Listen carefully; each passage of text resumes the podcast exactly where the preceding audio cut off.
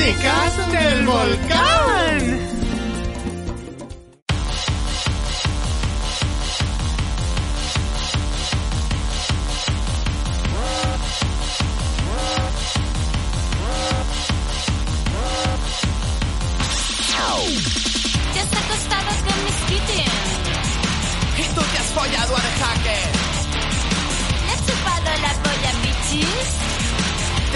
Cachondo escuchando Alma X.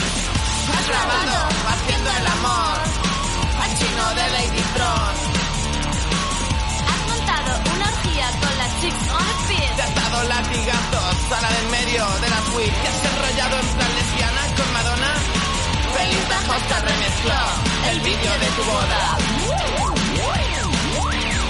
Moderno, pero gorrino. Ese es mi destino, sexo y electro. Es todo lo que me fly.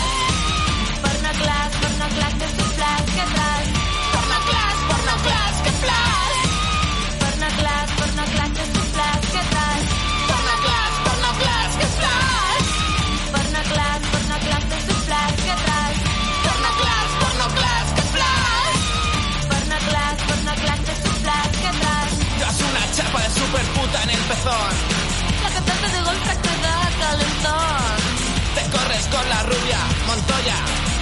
Cuando escuchas su música te tocas mucho La la la. Te has metido mano a McNamara. Le pediste que te violara. Acosaste a la cantante de Moloco. Está tan gorda porque le has hecho un bombo.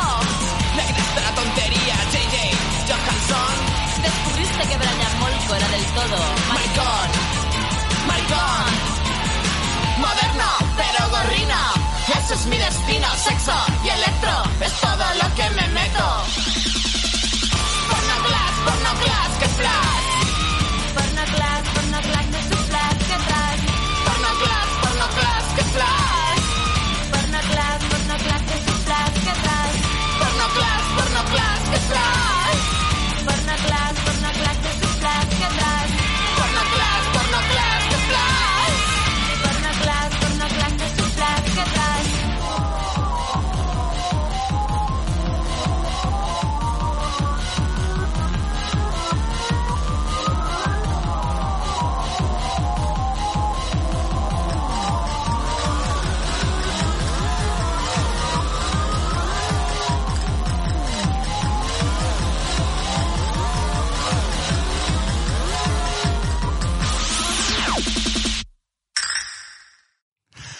Wow, amiga, sábado por la noche, me apetece salir, pero me gustaría salir como en, no sé, en 2004.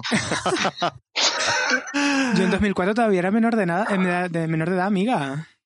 ¿En serio? Claro, yo Ah, no yo la cumplí los 18 hasta 2009. Madre mía, eres jovencísima. Eres, la baby.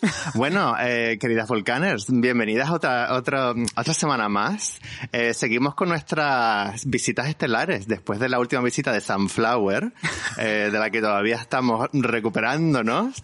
Ahora hemos decidido, hemos decidido hacer un programa antología. Nosotras que somos tan doctas en, en todas las disciplinas. Eh, por supuesto no. Mm, Pero pensamos que como han pasado ya casi 20 años de lo que vamos a hablar, pues claro, alguien tiene que empezar a, a reivindicar todo esto. Entonces, ni más ni menos, hoy amiga, vamos a hablar del Electroclash. Uh, ¡Wow! Entonces, como nosotras realmente no podemos hablar de ello, sino desde la perspectiva de eh, público y de, y de, mm, y de, no sé, de, de, de, de, niño- de generación Electroclash, ujú. hemos traído a dos de sus protagonistas. Hoy tenemos cuatro invitados, o dos invitados, perdón.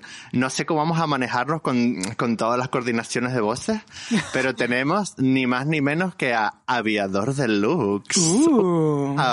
Aviador, bienvenido al volcán. Muchísimas gracias, Volcánicas. Encantado de estar aquí. Ay, querido aviador, ¿cuántas noches te debo eh, de mi vida? Eh, incluso parte de mi nombre te lo debo, pero luego te lo explico. Así, pero eso es maravilloso eso. Sí, porque ahora vamos a eh, dar la bienvenida a una estrella que ha estado mm, desaparecida.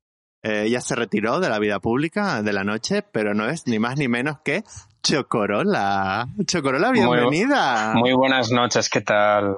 Muy buenas noches. La Qué gran raro se, hace- se me estrella. hace escuchar mi propia voz, por favor. He estado, he estado tan callada tanto tiempo. Es verdad, porque han sido casi una década desde tu última aparición como estrella de Borrachas Provincianas. Casi no, ha sido más de una década. En Más de una septiembre, década. creo que fue el 11-10, fue el último concierto de Borrachas, que lo vi hace poco, cariño. Cuando me dijiste que, mm, que querías invitarme aquí, eché, mm, eché mano de archivo y en la Feria de Albacete 2010 fue el último concierto de Borrachas. Y fue, creo que el 11, el 11 de septiembre de 2010. Fue hace más de una década, fíjate. Madre mía, yo mismo, cuando iba a preparar el, el programa, que bueno, no lo preparamos porque todo es un ejercicio de memoria y de vivencia personal, eh, se me ocurrió googlear en plan de, ay, Electroclass, a ver si... Porque ya, yo vivía el Electroclass de Madrid y digo Electroclass como puede ser cualquier otra cosa que sucediera en aquellos años. Em, Ajá. y leí en Wikipedia y entonces me di cuenta que han pasado 17 años. Y digo, pero ¿cómo Muchos es posible? años, muchos ¿Cómo es posible? Pues es que no, no hemos sido conscientes de esto nada. Nada. Luego, eh, bueno, ya entraremos en ello, pero luego se hicieron ricas, entre comillas, otras hace poco con Electroclass. Las viste que eran Electroclass, por duro. Totalmente. Exacto. Totalmente. Yo explicándole a la gente, las Bistec no han inventado nada, pero lo han recuperado con mucha dignidad. Lo han recuperado muy bien. Es una de las cosas que luego Bajo mi quería punto de vista. preguntar. Em, porque bueno, vamos a ubicar, nosotros tenemos volcaners que son nuestros oyentes de todo tipo de, de backgrounds, entonces muchos tal vez no tuvieron la suerte de vivir en Madrid en aquellos años. Em, entonces vamos a explicar que hoy simplemente vamos a hablar de las noches que nos parecían las más divertidas del mundo, en la ciudad más divertida del mundo en aquel momento. Por supuesto. Eh, entonces, yo voy a decir la primera vez que os vi a cada uno de vosotros y luego ya me contáis cómo empezó vuestra relación con la noche. Eh, Adelante. Aviador, creo recordar que fue en una actuación en directo. Me puedo equivocar, ¿eh? porque ya te digo, han pasado muchos años. Equivócate, eh, crea leyenda. En el plan travesti y cantaste la canción Hago lo que quiero con tu pelo, que luego iremos, con tu grupo MJ y las sacerdoticias del Baal. ¿Puedo puedo Pues estar sí. No, estás, eh, estás en lo cierto. Sería en un plan travesti, no sé cuál, porque canté esa canción 200 veces con Rafa en un plan travesti, pero nosotros estuvimos en el tercer en plan travesti, que se hizo en una sala que hay por Santo Domingo, que ya está desaparecida, una sala siniestra, con eh, la Puti Record y Susy Pop. Siempre recordaré muchísimo cómo salían ratas del camerino y Susy Pop las observaba sin cesar. ¿Ratas Pero, reales? pero estás en lo cierto. Wow. Madre mía. Y a Chocorola la conocí, por supuesto, en el Festival de Canción Ligera Moderna Luis Hay, como flamante ganadora, que organizaron también nuestras amigas Glenda, Miguel Agnes, Juan Flan, La Prohibida y Roberta en el plan travesti. Madre mía. Yo estaba como un flan. No, es que tengo, tengo, tengo muchos recuerdos mezcl- mezclados de aquello. Además fueron dos, fueron dos, fueron dos actuaciones semifinal y final. Entonces, bueno, fueron, fueron, fueron momentos muy emocionantes, la verdad. Pero yo me acuerdo muchísimo de eso, que estabas, estabas como un flan y os Sí. lo tomasteis como auténticas profesionales. Hombre, pero porque precisamente yo creo que la clave de aquello fue la humildad, porque es que lo primero no nos queríamos haber pasado semifinales, entonces fuimos con, eh, con el chip total de, de- de- de perder, ¿no? De quedar las últimas. Ya para nosotros estar ahí era, era un triunfo absoluto. Entonces fuimos sin ningún tipo de presión en ese sentido y, y como yo no había descubierto ni el alcohol ni los ansiolíticos y de repente me vi an- ante, ante tantísima gente con, con esa presión, yo acababa Mm, Yo era mayor de edad. Eh, creo que tenía 18 años recién cumplidos. Sí, tenía 18 años recién cumplidos, así es. Y, y los conciertos que había dado hasta entonces pues eran de pues, para cuatro pencas viejas de Albacete. Y, y de repente me vi allí y, y yo me acuerdo de salir a la sala arena con, con aquel gentío y con aquella presión de, de, de, de para entonces para mí lo que representaba en plan travesti. Y, y yo me acuerdo que yo no sé ni cómo salí de pie, verdaderamente. Pero bueno, se dio el concierto, se dio bien. Me vi morena, me vi guapa, me vi bien. Luego en los vídeos, me acuerdo que se me enganchó una, la falda, eh, en la final se me enganchó la falda a la media y, y tuve que romper la media. Eh, de hecho, se ven los vídeos porque se me enganchó, hicimos como una especie de striptease raro creíamos que esas cosas daban efecto y, el- y efectivamente el tiempo nos dio la razón de que sí que lo hacían, daban efecto.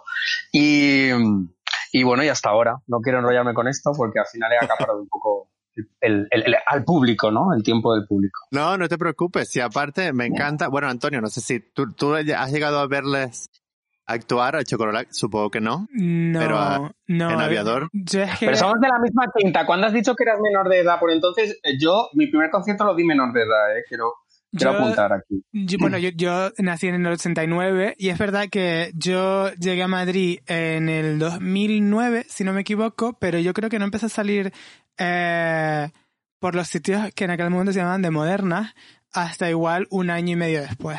Así que yo creo que igual 2010, 2011 no empecé a salir por, bueno, pues eh, el Nasty y todos estos sitios. Y es verdad que... El elástico. el elástico, el elástico, lo- Claro, y el ocho y medio cuando estaba todavía en Gran Vía y tal, pero claro, creo que igual me pilló un poquito, un poquito tarde. Yo ya estaba pinchando, dejé la música, mi Claro. exitosa carrera. Y yo ya no tenía el grupo. Así os he contado en septiembre de 2010. Ya no, ya no, ya fue el último concierto. En, en Es que yo teoría, estuve- si no. Ah, perdón. no, yo que estuve intentando hacer memoria eh, con una amiga el otro día y Aviador de Luz, creo que nosotros fuimos a varias fiestas en las que tú pinchabas. Eh, estuve intentando hacer memoria con amigas, pero vamos, eh, ya te digo, a mí me pilló un poco tarde, aunque el Electroclash llegó a mi vida, porque aunque ya no estuviera, eh, fuera de un par de años después, todavía seguía, seguía estando de moda. Claro, se ponía mucho. Yo por entonces estaba de residente o medio residente o medio pensionista, no sé, en el elástico. Y me acuerdo que, que yo ponía mis cosas, intentaba poner electroclass y cosas de estas locas. ah, y, y tenía mi compañero maravilloso, Cristian, que pinchaba, solo quería poner New Order y Joy Division. Y claro, era una pelea esto muy grande que teníamos, que a mí me encanta, pero no para esa, para esa combinación, ¿no? Bueno, yo ya estaba en el mundo DJ, que he seguido hasta, hasta ahora, que la pandemia es lo único que me ha mm, jubilado en este sentido. parado. Puta pandemia. Madre mía. Mira, yo que cantaba pandemia, pues puta pandemia. Es verdad. Tú no tenías una canción, claro que se llamaba Pandemia. Pandemia. Pues sí. Y tuvimos una que no llegamos a grabar nunca, eh, Rafa y yo, que la cantamos mucho. Luego yo, cuando Rafa dejó el grupo, yo luego seguía haciendo Aviador Deluxe y Las Ratas, Aviador Deluxe y no sé qué. Bueno, iba por ahí. Sí. Eh, y estuve, estuvimos a punto de grabarla con motivo de esta pandemia, pero pensamos, mejor no, porque podemos acabar en Chirona directamente, tal como están los tiempos. No, es verdad, ahora no se podría. Ahora yo pienso Bueno, en Alma X bueno, con la canción de. Perdona, Chocorela. Nada, nada, que para entonces ya era atrevido. De hecho, alguna, alguna incursión hubo en comisaría en En Plan Travesti. Eh, imagínate ahora con todo, todo se graba y todo, todo sale a las redes sociales, pero ya para entonces hubo alguna, alguna cosilla en, en- en comisaría. No sé si recuerdas eh, lo que hacía la Jorge en En Plan Travesti, con un número con tirando, tirando trozos de pollo crudo eh, con la boca y le cayó a una persona del público que todo indignada pues se presentó en Leganitos y presentó una No. denuncia. Ella lo, ella lo puede corroborar. ¿En Sí, serio? Claro. Totalmente en serio. Pero es que es absurdo, si te ponías en la primera fila. Hay, hay fotos, hay fotos de eso. Pero al final ya, ya no solo ya no solo por el hecho moral, sino por el hecho físico, ¿no?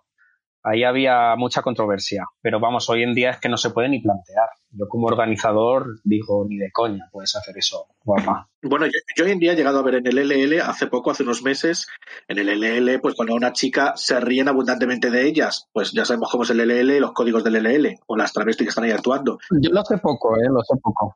Y entonces esta se reía mucho y decía no sé qué, bollera, no sé qué, y ya llegó y dijo, o te callas o te pongo una denuncia. Y fue todo como un espasmo gigante que nos dio, porque esto en 500 años no había pasado. Tú te aguantabas, eras calvo, te llamaba calvo la travesti, será gordo, gordo, lo que fuera. Ya, Pero es lo que hay. ya. De todos modos, em, voy a describir, estaba le- releyendo la descripción de Electroclash para que Sí. empecemos desde el principio y lleguemos hasta el 2020. Adelante. Según Wikipedia, que es esa fuente de conocimiento a la que yo de vez en cuando doy cuatro euros y medio. Serás el único. Pues no debería, porque el señor es un poco fascista, el propietario de, ¿En serio? de Wikipedia. No, no, pero es que yo me paso horas de mi vida leyendo Wikipedia, tú no te puedes imaginar. Ya, cariño, pero cultura libre, no hay que pagar Bueno, por ello. Na- ay, es que a mí me gusta pagar por las cosas. Bueno, el Electroclash. A ver, También conocido como synthcore, retroelectro, Tecnopop, Nouveau Disco y New New Wave, o sea, nueva, nueva ola. Fue un género musical que fusionó el- la electrónica de los 80, el New Wave y el Synthpop con el techno de los 90, un cierto estilo retro electropop y electrónica de baile. Estoy traduciendo en directo, por eso tal vez mi español suena un poco extraño. Eh, surgió a finales de los 90 y al cabo, eh, perdón, alcanzó su, um, su cenit Sí. alrededor de 2002 y 2003. Y fue, eh, la- los pioneros fueron, pues todos los que han pronunciado, por cierto, la canción que no la hemos presentado de, Pu- de Putilatex, que es Porno Clash. Eh, Miss Keating, The Hacker, Fisher Spooner, Bibla Fett, etcétera, etcétera, etcétera, y todo está en Wikipedia. Eh, aviador, tú porque estabas al principio. Sí. Mm, La vieja de aquí. sí. no, todos- que todas no, no tenemos edad. Claro. Pero digamos que- Las estrellas son inmortales.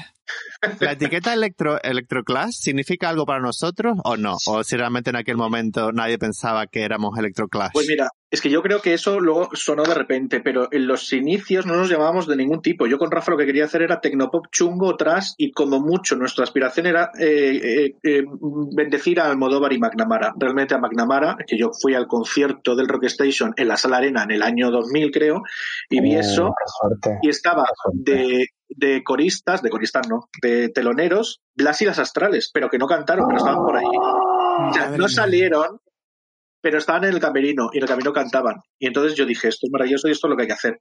Pero yo el término electroclass, luego lo, lo utilizaríamos, supongo, claro. Pero lo que utilizábamos durante un tiempo, que me voy a reír también de esto que voy a decir, es lo de la removida. La removida, Sí, por supuesto. Uf, Claro. Pero, pero lo de la removida, pero lo de la removida llegó hasta 2014, casi. O sea, porque yo recuerdo a la gente cuando ese, con el- todo el tema este ya de, em, ay, ¿cómo se llama? La, la- los zombies y todo esto, que volvían a hablar de la removida y tal. O sea, era un término que parecía que llevaba Claro, pero para nosotros eso ya no era, fijaos cómo, era, cómo es esto de, de las etiquetas, ya que los zombies, los DJs estos zombies, eh, cogiesen el término removida, a los de la removida, ya, estoy diciendo gilipolleces porque no creo que fuésemos ninguna etiqueta de esta, pero bueno, Sí. a los de la removida marica, por así decirlo, nos daba rabia que la, los heterosexuales de los zombies cogieran lo de la removida. Lo he explicado, ¿no? Algo así. Sí. y todo perfecto. Se adueñaran, se adueñaran. Claro, eso. Creo que tenemos que explicar, porque muchos oyentes, eh, digamos que hablamos de unos años donde la noche madrileña, aparentemente, o por lo menos para los que estábamos dentro de ella, parecía que estaba liderada por eh, lo gay, de alguna manera. O sea, las fiestas más modernas, o sea, las fiestas que salían en cuatro televisión cuando empezó la cadena, Sí. eran gays. Luego todo eso murió y hubo una transición hacia una noche más hetero que tiene con unas, bueno, con un entorno a un grupo de personas que se llaman los Zombie Kids, que todo esto está en internet, quien lo quiera buscar, y una escena que parecía de repente como más hetero y donde los maricas éramos más bien los invitados o, o los, o los satélites de aquello, que también pasó de moda, porque esto es lo bueno de que hayan pasado 20 años, que hemos visto pasar todo. Claro. Y luego llegaron otra vez las maricas que nosotros habíamos visto entrar, por ejemplo, Penélope Glamour, yo recuerdo cuando antes decía Chocorrola que tenía 18 años, yo recuerdo que Penélope Glamour, que era el primero que pinchaba con Mateo Franjo en los high heels estos, Sí. entraba en la maleta la- de la prohibida porque era menor de edad. Entonces le metía, que era muy pequeñito. O le, trave- o le travestían por eh, recomendación de los organizadores de En Plan Travesti. Le decían, tú travístete, porque así no se sabe muy bien tu edad. Y como aquí dejan entrar a las travestis, como quien dice gratis, porque es como un reclamo, pues tú travístete y empezó a travestirse por eso. Pensé que ibas a decir por recomendación de la OMS, que también me gustaría mucho. que. Entonces, los menores de aquel tiempo luego se hicieron mayores y empezaron a hacer, pues, eh, que, que trabaje Rita y todas estas historias que ya Ahí, ahí es una cosa y que es un poco eh, marica mediaset. Y que un poco, y que un poco ha desaparecido, o sea que ya ha terminado esa. También. Sí, se murió. Bueno, dejémoslo ahí. Se murió con, con aquella declaración de la pringada, que, que ya se escribiría en la historia, pero que todavía ha pasado poco Sí, tiempo. se murió. Se murió. Ah, Bueno, La bueno, pandemia la- la te- ha sido la última patada a la pandemia que ha terminado de hundirlo en el, en el fango. Sí, avia- ¿no? aviador. Yo te quiero preguntar, entonces, eh, primeros 2000 eh, es un mundo donde no hay teléfonos eh, smartphones, Sí. donde no hay apenas redes sociales. Es decir, y entonces ahora todo el mundo es muy fácil saber eh, dónde hay que ir en cada ciudad. digamos que tú, tu experiencia personal, ¿cómo nace Aviador Deluxe o en qué momento en tu vida decides ser Aviador Deluxe y subirte a un escenario? Pues nace, yo primero fui aviador deluxe porque hice un fanzine que se llamaba Seres y entonces lo distribuía en la universidad en la que, en la que estudiaba y en la Complutense y era un fanzine muy loco sobre televisión, cine y entonces como el, fanzine lo hacía casi todo yo, pues me ponía sobrenombres y entonces aviador homenaje a Aviador Dro y Deluxe a Caca Deluxe, ya está, pum, para una sección de los 80. Y de ahí hice una fiesta por el fanzine y en la fiesta hice una versión de Europe's Living a Celebration y, y entonces la canté. Vamos, si hice la versión, pues claro, la canté. Y ahí nació Aviador Deluxe. A mí siempre me ha gustado el teatro, siempre he hecho teatro, siempre, vamos, he tenido una base escénica. Y conocí a Rafa en el- la Barbarela, que es la sala, lo que era la Nasti, los viernes se llamaba Barbarela. Y Rafa estaba apoyado en el quicio de la Mancebía, no estaba apoyado en el ropero, todo grande, así tal. Y me fascinó, claro, porque una persona que hablaba como un soliloquio allí sola, pues me fascinó. Y enseguida nos comprendimos muy bien y creo que esa noche ya empezamos como a decirnos trozos de canciones como que nos inventábamos canciones. Y de ahí surgió porque en Barcelona, y ya termino con esto, en Barcelona había un festival que se llamaba Gente Joven, Sí. que creo que sigue estando. Eh, gente joven que tú ibas allí y te presentabas como grupo y nos presentamos como grupo con una canción que no llegamos nunca a terminar y nunca conocimos cómo era esa canción hasta el momento en el que nos vimos en el escenario, porque yo iba en avión y Rafa iba en tren. Y claro, no había esta cosa de los móviles, esas historias. Había SMS, pero te ibas a mandar la canción. Y así nació, gustó mucho, casi ganamos el, el, el concierto, a Genís de, de Astrud y de Hidrogenes le cantó, bla, bla, bla, a Juan Flan, que estaba por allí también, y, y así se quedó las sacerdotisas. Pero quiero decir que la experiencia un poco teatral, escénica, que yo creo que eso para mí era más performático que otra cosa, ya venía también de antes. Hmm. ¿Y por qué MJ, que, que eran las iniciales de Michael Jackson? Um, un, ídolo, un ídolo ahora en, en, seria- en serios problemas de, de reputación. ¿Por qué Michael Jackson? Pues realmente se iba a llamar La Toya Jackson, que era una figura que nos fascinaba mucho más. Wow. Que luego yo tuve una fiesta que se llamaba La Toya Jackson con la gente, duró una fiesta solo. Las mejores fiestas, que solo duran, que solo tienen una, una única. y no nos pudieron pagar nada. Fue una pena. Bueno, eh, entonces, ¿por qué Michael Jackson? Porque en el delirio nosotros nos dejamos llevar mucho por el surrealismo y entonces, yo qué sé, pues empezamos a decir nombres y dijo Rafa, pues Michael Jackson. Y digo, Michael Jackson no, porque, porque pues obviamente, pues no, porque puede suceder algo. Y entonces dijo, pues Michael Jackson, y, yo empecé a decir, y las ruedas, y el no sé qué, y las sacerdotisas de Baal, porque en ese momento sonaba las sacerdotisas de Baal de Dinarama. Y se quedó ya Michael Jackson y las sacerdotisas de Baal, aunque decir que Ordovás, porque luego fuimos, hicimos una sintonía para Diario Pop, que la he encontrado, por cierto, en internet, eh, nos bautizó luego como NG y las sacerdotisas de Baal, que me gustaba mucho más eso de NG. MJ, MJ. Yo me acuerdo O que en el Contravesti teníais eh, puesto MJ, que yo siempre he pensado que era porque no cabía. Pero no, se lo bautizó así, ahora, ahora lo has aclarado. Era por problemas a lo mejor de que los familiares de Michael Jackson o tu, tu- vamos, imagínate, o podía ser, Claro. eh, ese ya podía ser. María José y las sacerdotisas de Baal.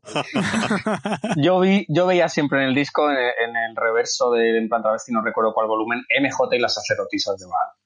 Y para abreviarlo siempre decíamos MJ, entre mi círculo y yo. Porque era muy, es muy largo, maricón. Pues es muy largo. Y se iba a llamar el grupo, ahora que lo pienso, al principio se llamaba, iba a llamar Alta Peluquería. Wow. Ahora que, que venías de la peluquería, Alta Peluquería, que es un título que me sigue gustando mucho para hacer algo. Ay, qué maravilla. Hoy he ido yo a la peluquería, por cierto. Siempre los peluqueros, como tengo el pelo rizado, me quieren hacer afro. Habrá sido a Alta Peluquería, claro. He ido a una alta peluquería eh, caminando una hora y media para no infectarme del, del virus.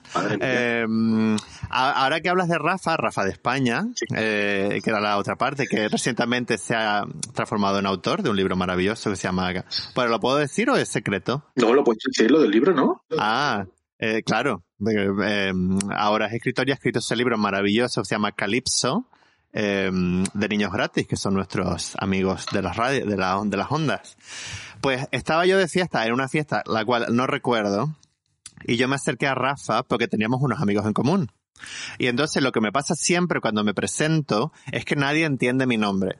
Entonces yo le gritaba, estábamos una, y él me miraba estoico con un jersey rojo de pico precioso. Ah, eso sí. Y yo decía, Donacio, Donacio. Y él no me entendía. Y entonces se acercó a mí y me dijo, ah, Donasi. Y lo dijo en perfecto acento catalán. Y entonces yo dije, ay, Donasi, me encantó. Y es el nombre que he usado todos estos años en mi Instagram, señorito Donassi. Me encanta muchísimo eso. Es que a Rafa le gustaba mucho utilizar el catalán, y digo como si se hubiese muerto. No, no tiene nada de catalán, pero le gustaba mucho y hicimos una versión de Hago lo que quiero en catalán y estará por ahí. Qué maravilla, Qué lo que quiero con mi pelo. Eh, un gran tema que eh, creo que estamos preparados para escuchar y luego nos cuentas eh, la génesis de este, mm, de este himno. Eh, La Génesis, el, el Apocalipsis. No.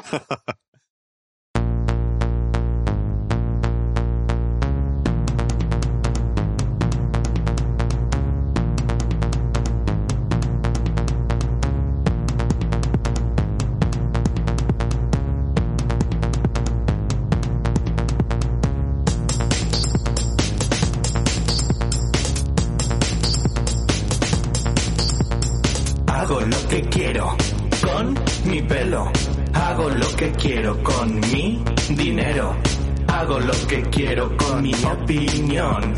Hago lo que quiero con mi decisión. Hago lo que quiero con mi champú. Hago lo que quiero con mi acondicionador. Hago lo que quiero con mi comida. Hago lo que quiero con Carol.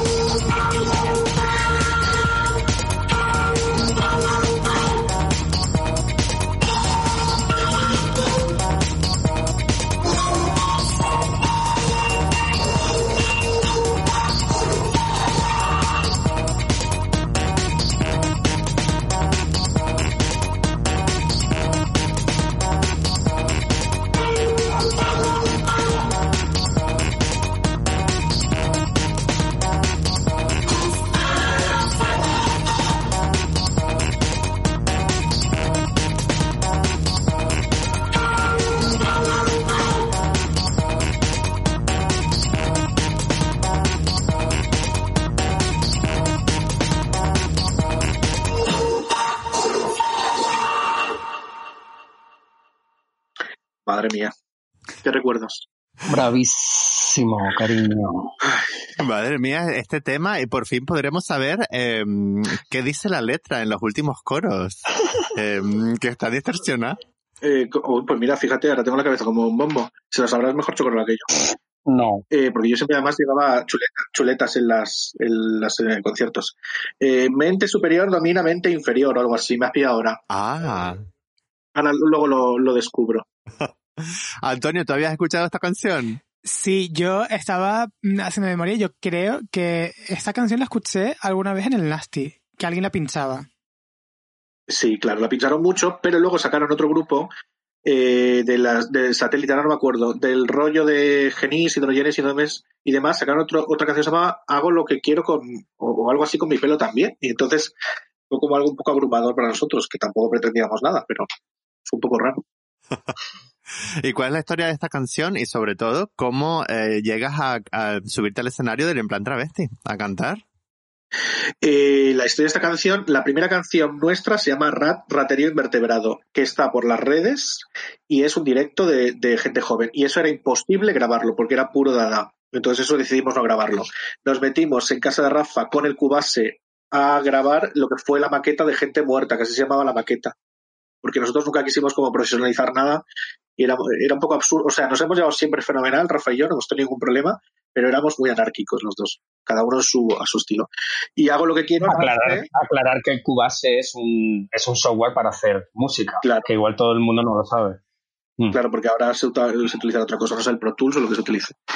Mm. Eh, y surge, pues nosotros éramos eh, muy de decir una frase y el otro decía, y cuanta más controversia generara, más surrealista se volviera, más dadaísta, pues nos gustaba más. Y la grabamos. La, la, versión original de Hago lo que quiero está en la maqueta. Y esa nos gustaba mucho, pero en el fondo es menos profesional, por así decirlo. Y como el disco de Plan Travesti quería una cosa más profesional, eh, tuvimos que ir a casa de Rudiger a grabarla. Rudiger fue nuestro productor de este Hago lo que quiero con mi pelo. Pero hay otro Hago lo que quiero más punky y más trash en la maqueta, que a ver si localizo una en casa de mis padres y os las mando a Londres para que vayas con ella debajo del brazo a la peluquería. Ay, sí, por favor. Y Antonio, ¿tú dónde quieres ir también con ella? Perfecto. ¿Y por qué entré en el Plan Travesti? Yo antes de Plan Travesti ya había estado en otras fiestas, había conocido a La Prohibida. Eh, yo ya conocía a La Prohibida, eh, no sé, eh, actuaciones que tenía antes ella, y, y bueno, de ahí enlazas con La Flor de Alcorcón, que también durante mucho tiempo fue compañero y partner mío. Y yo qué sé, pues en Plan Travesti necesitaba gente que actuase, gente nueva. Entonces ya llegamos allí, estrafalariamente, dijimos queremos actuar, pues ya está. Pues eso fue. Todo precioso. Me encanta que has dicho eh, que, mm, eh, que el sonido tenías maquetas mm, con menos calidad, otras más producidas. Yo, yo que lo veía desde fuera, me da la sensación como que no importaba tanto que estuviera todo muy pulido, porque había mucha gente haciendo música eh, en aquella fiesta, o por lo menos me daba la sensación a mí, que como que eh, se hacían grupos, era el momento de MySpace, que era como la única, la primera red social, es que estamos hablando de hace mucho tiempo. Eh, ¿Importaba tanto o era más hacer, hacer por hacer, por disfrutar? En nuestro caso era, por, hacer por hacer por disfrutar. Lo nuestro fue una extensión de disfrutar los viernes en Barbarella haciendo letras abajo, mientras la canción que sonaba no nos gustaba, nosotros nos inventábamos nuestra realidad. O sobre la música que sonaba le poníamos letras. Y eso se hizo luego una, extensión. Y, y, y bueno, también las condiciones de los sitios donde actuábamos, grupos de nuestro nivel, pues eran condiciones que el sonido no podía ser mucho mejor. Aunque es cierto que había gente que si no sonaba bien se cabreaba. Yo he ido a pruebas de sonido que la gente bueno, iba a decir era muy pesada, era muy profesional. Rafa y yo sabíamos que a lo mejor podíamos ser atacados por el virus del Congo en ese momento y toda la profesionalidad se, se fuera o se fuese. Entonces, bueno, pues es lo que yo siempre dije que hacíamos mucho espectáculo dada performático o algo así. Sí, Según qué remedio. Mm. Muchas veces. Eh, Qué Chocorrola, remedio muchas veces. Ahora es el momento de preguntarte eh, en qué momento nace y llega a Madrid desde una provincia y con una sobredosis de alcohol, eh, Chocorola. A ver, yo tengo que decir que, que yo no probé el alcohol hasta hace hasta el 2017, ¿vale?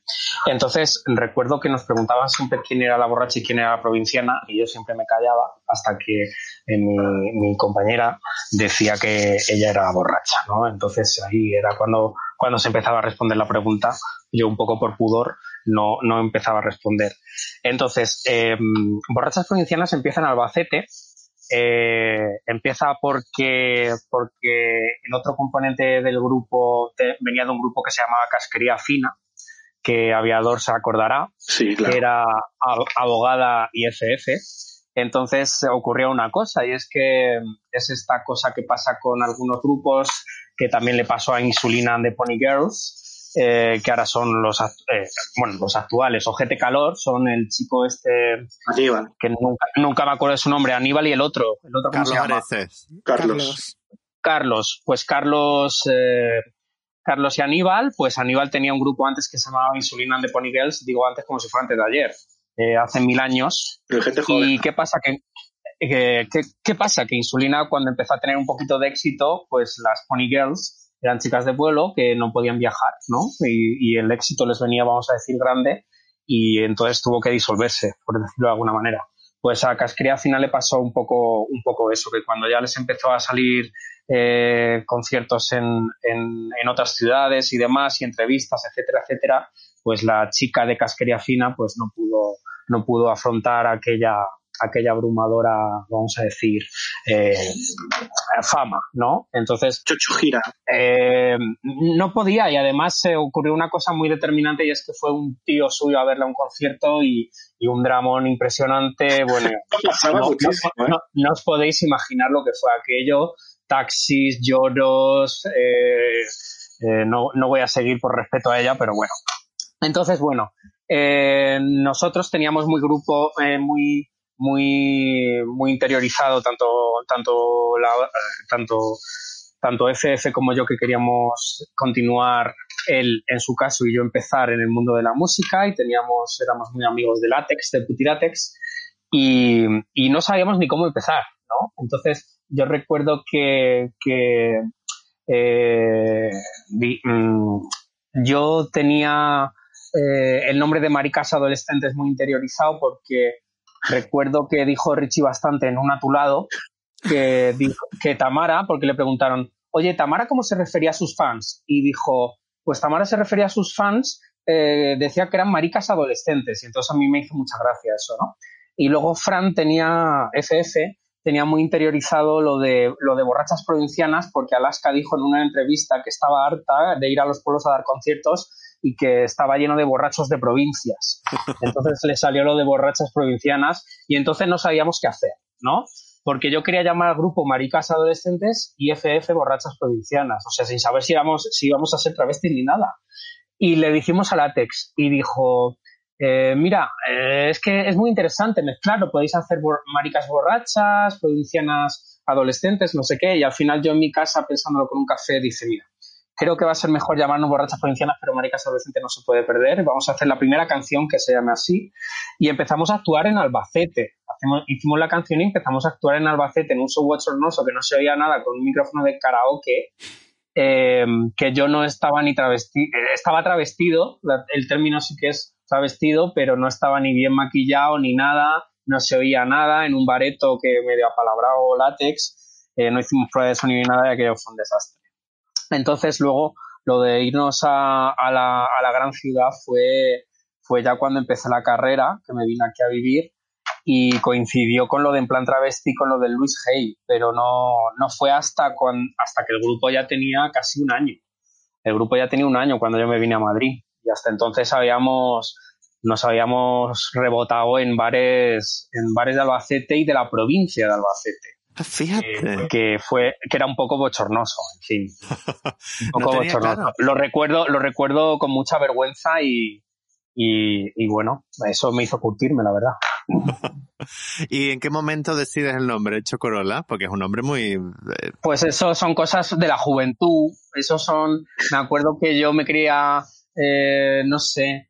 Mm, Yo ese nombre lo soñé. Ese nombre lo soñé y me lo apunté en la agenda que tenía por entonces del instituto.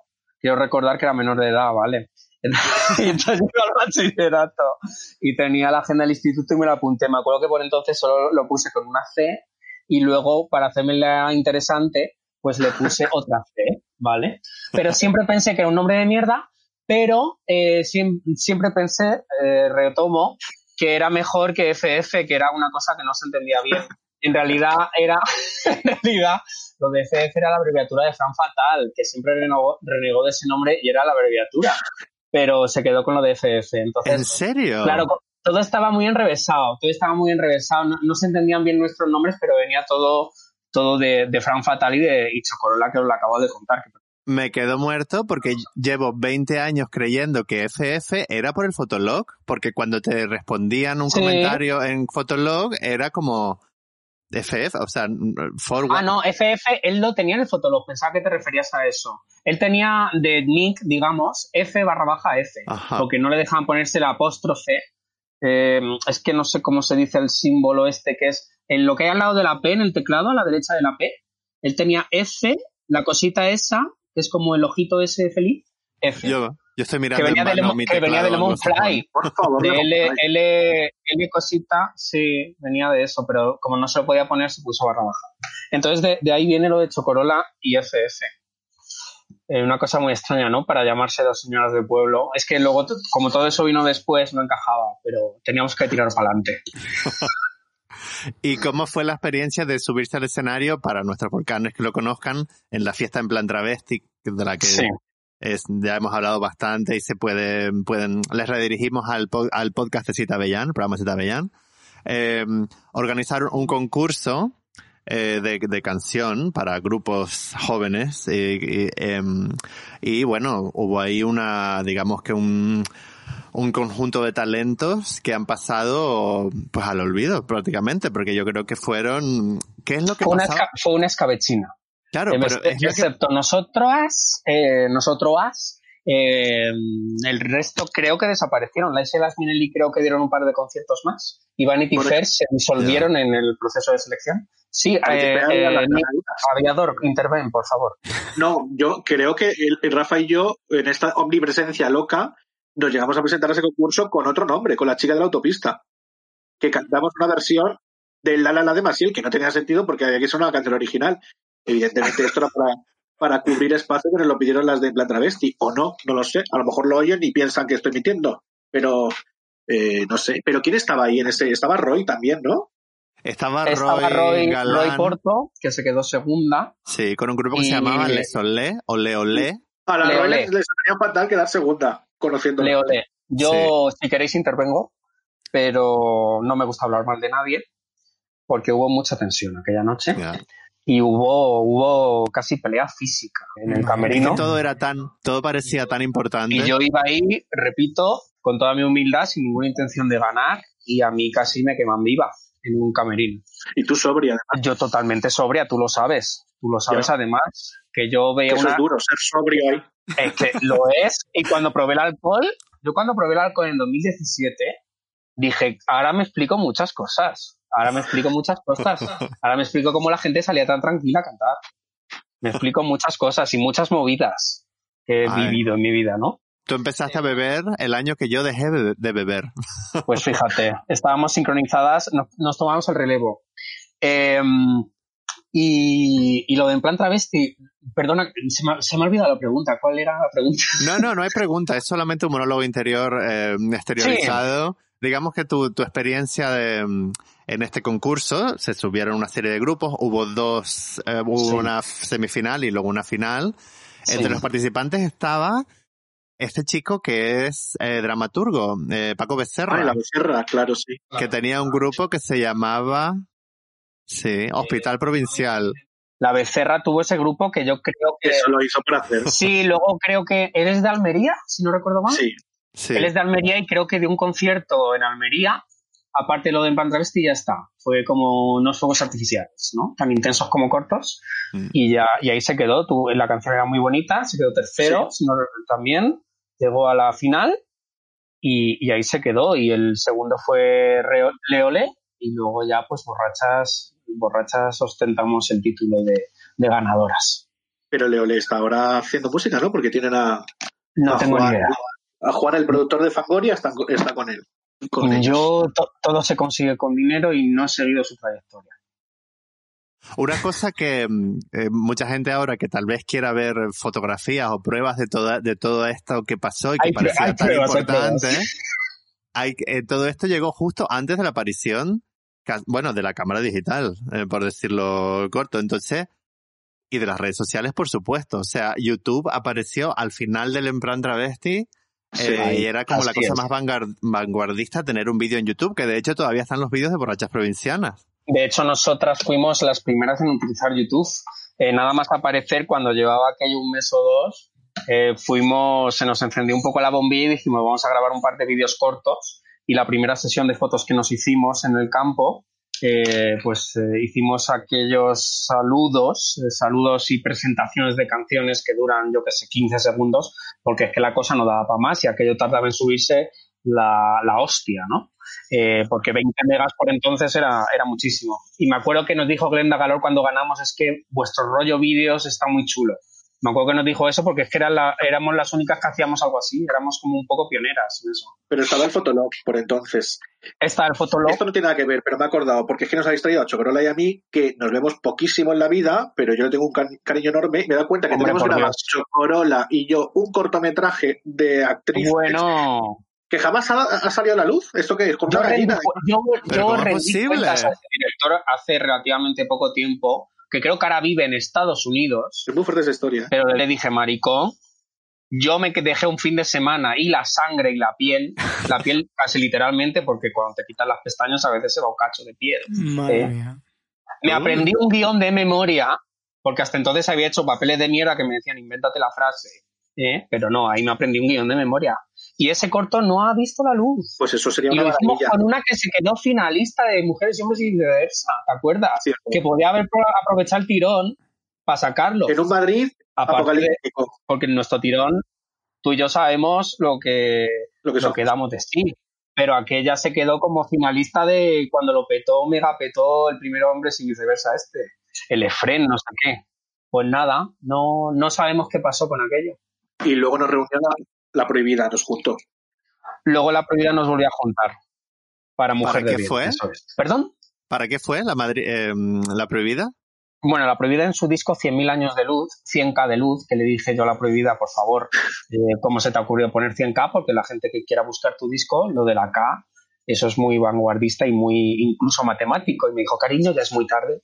Bueno, anyway. Eh, ya está todo diseñado, cariño. Em, eh, perdón por el inciso, pero tenía que decir, eh, porque siempre que lo veo me da mucha rabia. Pues la canción Mujer de Bien está compuesta por un servidor y por Aviador Deluxe. Entonces La Prohibida eh, quiso rescatarla porque le encantaba cuando la cantábamos borrachas y quiso rescatarla pero dándole, dándole una serie de cambios. Y entonces tuvimos que reunirnos una serie de veces, porque ya perdí la cuenta, para que la señora prohibida eh, estuviera conforme con, con su adaptación para ella y al final pudimos parir aquel hijo y se grabó y se editó y se pudo publicar.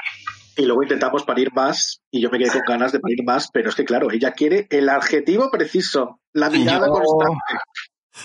Yo sé que se van a parir más, mm, pero más adelante. Lo que pasa es que, eh, el que el que estábamos haciendo el último es que era muy complicado, maricón. Es que eso, aquello era Eso para verlo grabado. No, es que además, bueno, trabajar con la prohibida. mm, Cuando veis un disco terminado, veis una cosa muy chula, pero es que el proceso es complicado. Por lo menos yo lo digo desde la parte de, de lo, de, de- de- como compositor que he sido, aunque haya sido solo de una canción. Bueno, cuando he comentado con Laud y he comentado con otros, pues efectivamente la prohibida quiere un producto pues muy concreto y dar con él pues es, es complicado. Es Es, complicado. es pero la luego, única luego- coherente en este, espa- en este espacio Electroclass, que ella odiaría esto de Electroclass, es la única Sí. coherente dando la imagen de que parece que no es coherente. Yo la quiero mucho, la verdad. Ah, por Dios. Totalmente, totalmente. Pero claro, luego ves el producto y efectivamente pues es un producto muy bueno. ¿no? Sí. Porque yo no puedo decir lo mismo. Yo he hecho canciones de las que he dicho, mira, hay que sacarlo ya, esta frase es una mierda, pero vamos a sacarla y ya está. Y a lo mejor me tenía que haber esperado tres meses a la- con la Mm. frase y con la Bueno, la prohibida dentro de poco nos va mm, a regalar a sus fans con un disco, mm, eh, ¿cómo se dice en español? Unplugged. Eh, ¿Acústico? Un, un acústico. Eh, Sí. ¿habéis, ¿Habéis colaborado o no se puede decir? ¿O es todo secreto? No, en este acústico no, yo por lo menos no. Ah. Chocorola tú, no sé. Pero yo creo que son versiones, ¿no? Eh, mm, me habéis pillado. yo no lo sé, no lo sé. Yo eh, no lo- me tengo que informar, la verdad. No, no, no me molesta en verlo. No lo sé. Eh, ¿Cómo fue, claro, en Aviador, Chocorola, tú llegas a Albacete, Aviador, ¿tú eres de Madrid? No, no te pregunté. Yo soy de Madrid, de Chamberí, 15 de agosto, Día de la Paloma, o sea, Ay. pero, tú vives, pero tú vives, yo cuando te conocí vivías en Arganzuela, es el barrio, ¿no? Sí, en Arganzuela, luego estuve en Arganzuela y ahora estoy al lado de, de Gran Vía. Ah, mira, Ay, pues vivimos suerte. cerca.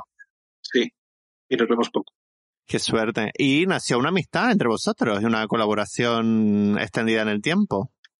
Pues es que yo, bueno, yo le tengo mucho cariño, no sé si llamarlo amistad, yo siento que sí es amigo, pero un amigo, no un amigo de estar todos los días con, con él, ¿no? Pero la, yo creo que la conexión está en Putilátex. Putilátex fueron los que nos unieron, porque nosotros fuimos, Rafa y yo, al Mira una Moderna primero que se hizo, a actuar, y yo creo que estaríais allí, ¿no?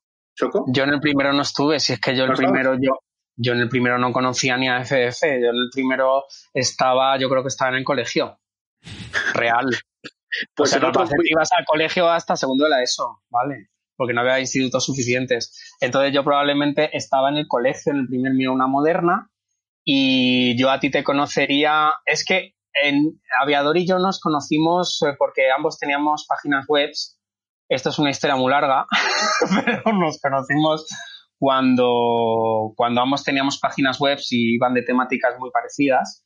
Y entonces, pues hablábamos y, eh, y me acuerdo que nos linkábamos ambas webs en la sección de otras webs y, y hablábamos de temáticas de música y de, y de... ¿Cómo se llamaba tu página web? Que no recuerdo ahora mismo. Plastidermia. Plastidermia. Iba a decir taxidermia, pero era plastidermia. Qué buen, qué talento. Debo celebrarte el, ta- el talento para el naming, porque vamos. Totalmente. Totalmente. Y, y luego ya nos conocimos en persona. Esto sería en el segundo o tercer Mira una Moderna, que yo ya iría pues a mi tercero de la ESO o cuarto. Eh, y, y efectivamente Putilates fue la conexión total, porque hasta entonces es que yo creo que no te ponía ni cara. Y, y sí, fue Putilates la Es conexión. que ellos, porque- ellos fueron mucha conexión, porque ellos, como tuvieron e- éxito a nivel nacional, enseguida, yo me acuerdo que, por ejemplo, con Nuria de Alma X les conocí por, por ellos cuando estuvimos en Barcelona. Yo creo que ellos unificaron muy bien y qué divertidos, por cierto, los conciertos de, de Gema y de, y de Frankie. Son maravilla pura.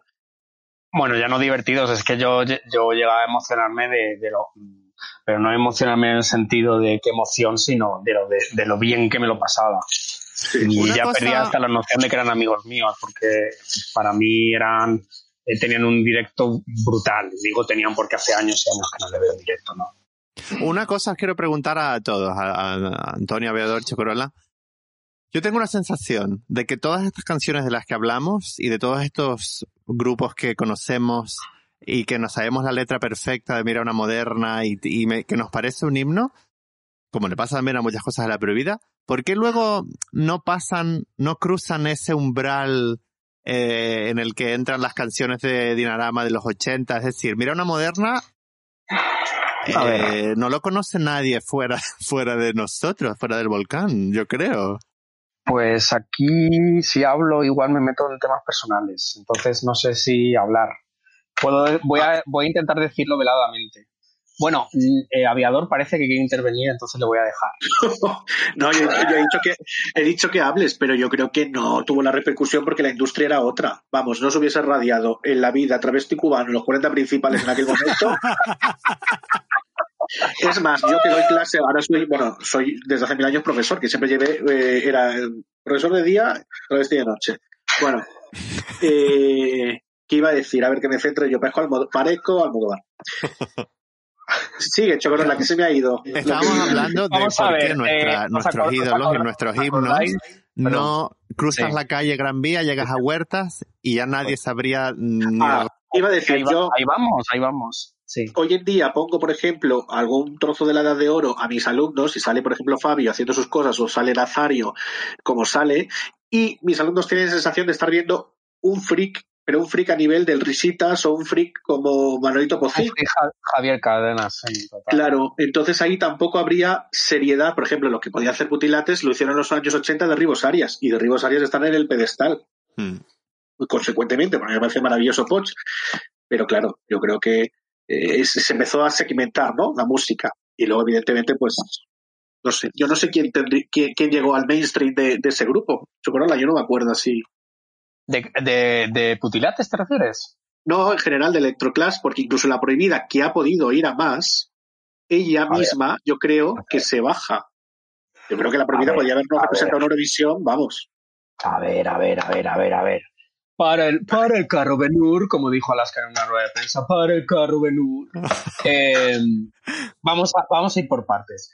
Eh, lo primero, existe un marketing de la nostalgia. Cuando hablas de derribos Arias, tú puedes coger una cosa eh, darle muchas vueltas, pues hacer como se ha hecho con Van ¿vale? Por resumirlo de alguna manera, que se murió muerto de hambre y luego de repente, pues sabéis lo que van en sus cuadros porque hay un marketing de la nostalgia, ¿vale? Punto uno.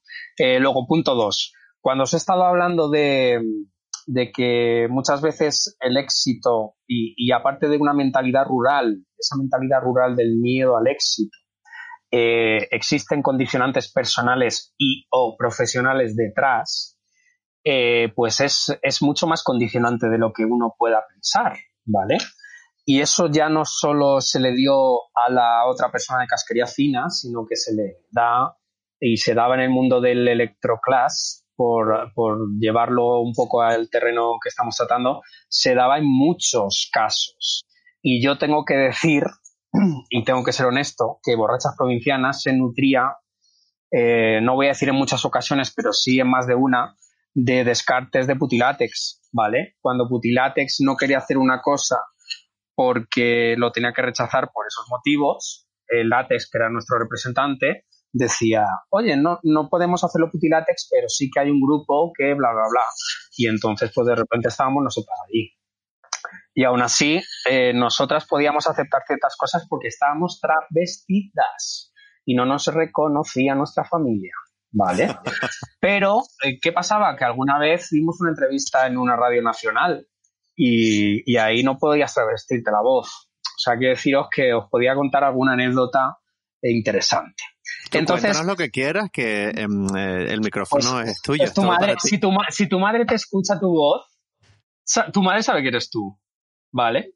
Y si te escucha en la cadena SER, eh, que te está escuchando tu madre, la abuela de tu madre o la amiga de la abuela de tu madre le dice a, le dice a tu abuela que, que me ha parecido escuchar a tu, a tu nieto en, en, en la radio, claro, es que, mm, pues, pues, pues, no es un iba a decir, pues te encuentras con un problema, pues a lo mejor no exagero cuando digo eso.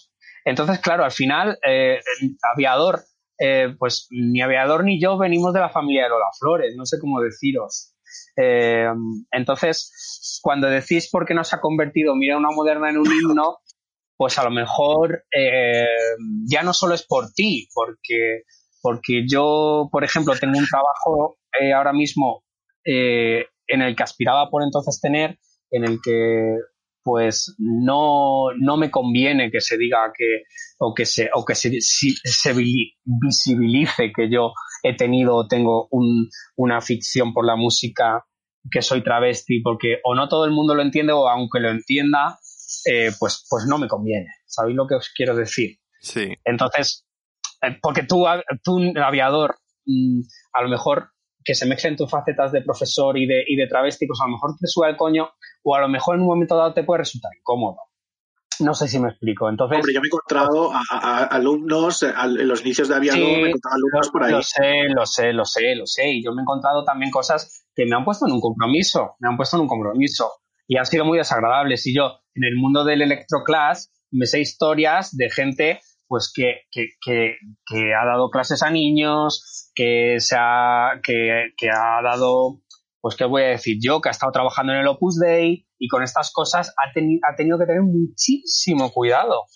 Entonces, mmm, parece que no, pero, pero esas realidades ya no solo existen, sino que coartan mucho más de lo que creemos. Y en el electroclass se daba muchísimo. Muchísimo. Es un poco verdad, porque antes contabas tú esto de las chicas de insulina que fueron a por ellas. Nosotros teníamos una guitarrista travesti Sí.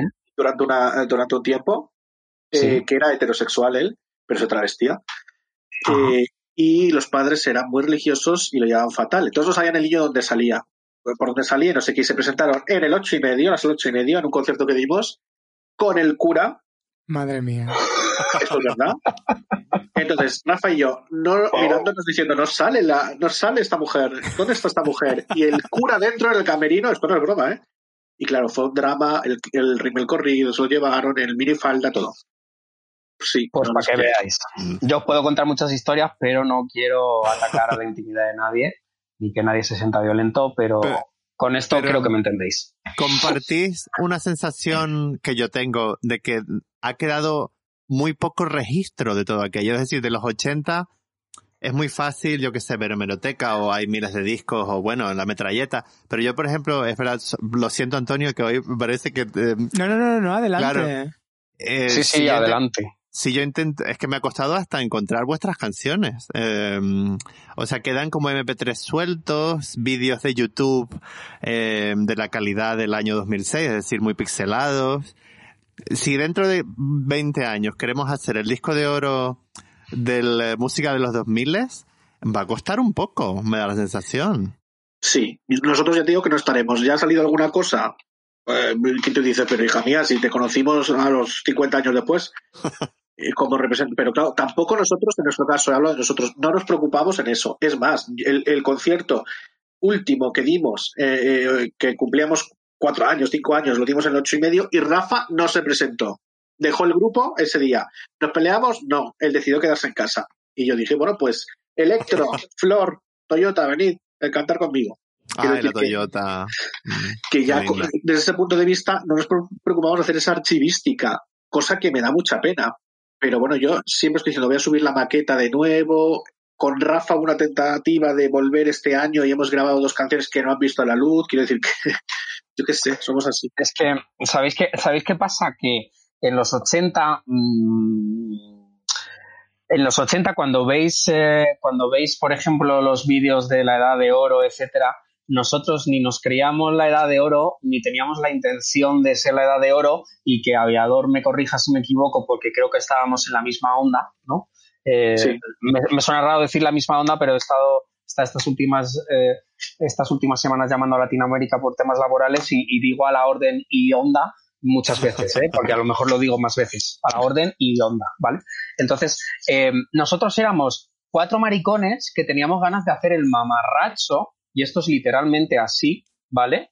Y no teníamos ninguna intención ni de sacar discos, ni de, ni de hacer absolutamente nada eh, más allá de formar un poco parte de la fiesta y de y, y lo de ser artista pues, pues no lo teníamos muy interiorizado vale de, hecho de hecho el concepto del arte mm, yo nunca lo he trabajado mucho sobre mí mismo vale ahora hago cuatro dibujos y creo que era más artista que, que cuando cantaba vale Eh, entonces lo que os quiero decir con eso es que yo no soy nada mitómano de mí mismo. Yo no he guardado cosas con, con, con, con cuidado, yo no he guardado maquetas. Yo me acuerdo, de hecho, hoy, eh, no preparándome lo de ahora, sino un poco rememorando, me acuerdo que teníamos alguna canción inédita. Eh, llegamos a escribir una canción himno que os puedo, os puedo cantar, pero es que la base que nos llegaban a producir no la tengo porque es que no tuve ni la curiosidad de guardarla, que estaba muy bien producida que decía, el estribillo decía, ya estamos borrachas, chas, chas, ya estamos bebidas, vivimos la vida con total sensualidad. Bueno, pues nos hicieron la base. y estaba la base hecha entera, pero es que ni la guardé. Imaginaos yo las primeras versiones de no sé qué hostia. ¿Sabéis lo que os quiero decir? Entonces, em, no, no sé cómo deciros. Eh, Almodóvar y McNamara pues a lo mejor hicieron una- un círculo de negocio, un cinturón de negocio en base a eso durante algunos años. A mí me dio, pues sí, para, para, para completar a lo mejor los gastos algún mes, pero, pero es que nunca me lo planteé como algo serio ni profesional. Es que no Generalmente nos costaba más a nosotros actuar eh, que, que- que lo que te- que lo que ganabas, básicamente. Hombre, yo tengo que decir que a partir del, del año y medio, dos años, ya para mí era coste efectivo. ¿eh? Para mí ya me ganaba más de lo que gastaba. Pero, por ejemplo, la prohibida sí se, lo, sí, sí se lo ha planteado siempre con una perspectiva profesional, pero es que nosotros éramos unos mamarrachos que, que aparte de salir de fiesta, para pasárnoslo bien nos gustaba subirnos delante de un escenario y FF y yo lo hablamos en muchas ocasiones y nos hizo tanta gracia como esta conclusión que le decíamos muchas veces que fue una coña que se nos fue de las manos que ganamos lo del en plan travesti de repente y de repente me acuerdo que esa noche cerramos un concierto por más del doble del último concierto de dinero. Y a partir de ahí escalada, escalada, escalada. Y, llegó un punto en que solo lo hacíamos por dinero porque ya nos aburría aquello. Si fueron cinco años de grupo quiero decirte. Mm, la entonces por eso os digo que aparte también hay un componente de lo que os he dicho antes que, que, mm, tampoco, hay, tampoco intencionalidad de recopilar ni de, ni de hacer de aquello una cosa seria por el tema, el tema personal, el tema personal. Y os digo que cuando, cuando conoces también a una persona eh, rollo, rollo novio, rollo tal, y a lo mejor salta un poquito, oye, y esta, porque la- las partes de tu vida, ¿no? Pues también, aunque estemos en 2020, pues no todo el mundo lo entiende como debería. Pues mi novia está encantada. Mi novia está encantada y me compra maquillajes a día de hoy ella. Me dice, venía de primar. Fantástico. Y yo Bueno. los novios, los novios que he tenido también, pero no todo el mundo lo entiende así. Yo creo que ha llegado el momento de que Adelante. pongamos la canción eh, Maricas Adolescentes para que nuestras oyentes disfrutan. Creo que ha sonado ya, ¿eh? En uno de estos primeros programas, pero nunca, nunca es suficiente. Así que vamos a escuchar esta maravillosa artefacto Adelante. musical. Pero como llevaba un poco de maquillaje y llora, modestia aparte, era una belle, un belletón. Nude Look, desnuda completamente.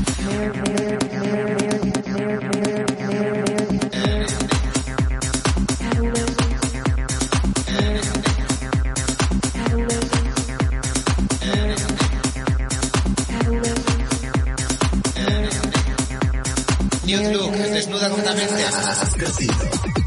Hay pelo donde nunca lo había habido.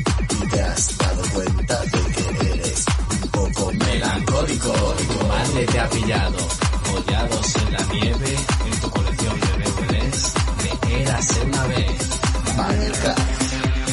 Adolescentes. recién llegadas de la acera de enfrente. Maricas. Adolescentes. Hay que decirles, cuidado con los dientes, Maricas. Adolescentes.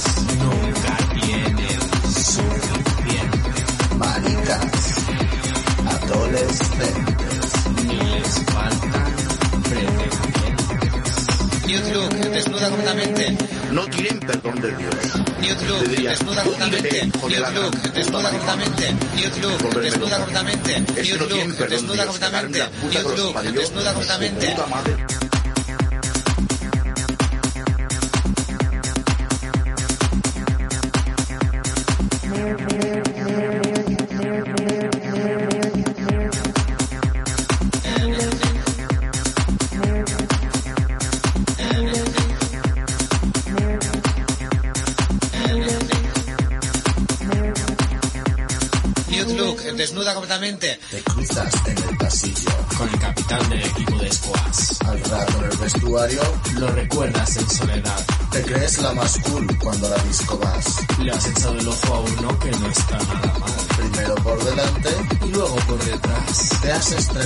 Te sientes como un Maricas. Adolescentes. recién llegadas de la acera de enfrente. Maricas. Adolescentes. Hay que decirles, cuidado con los dientes, Maricas.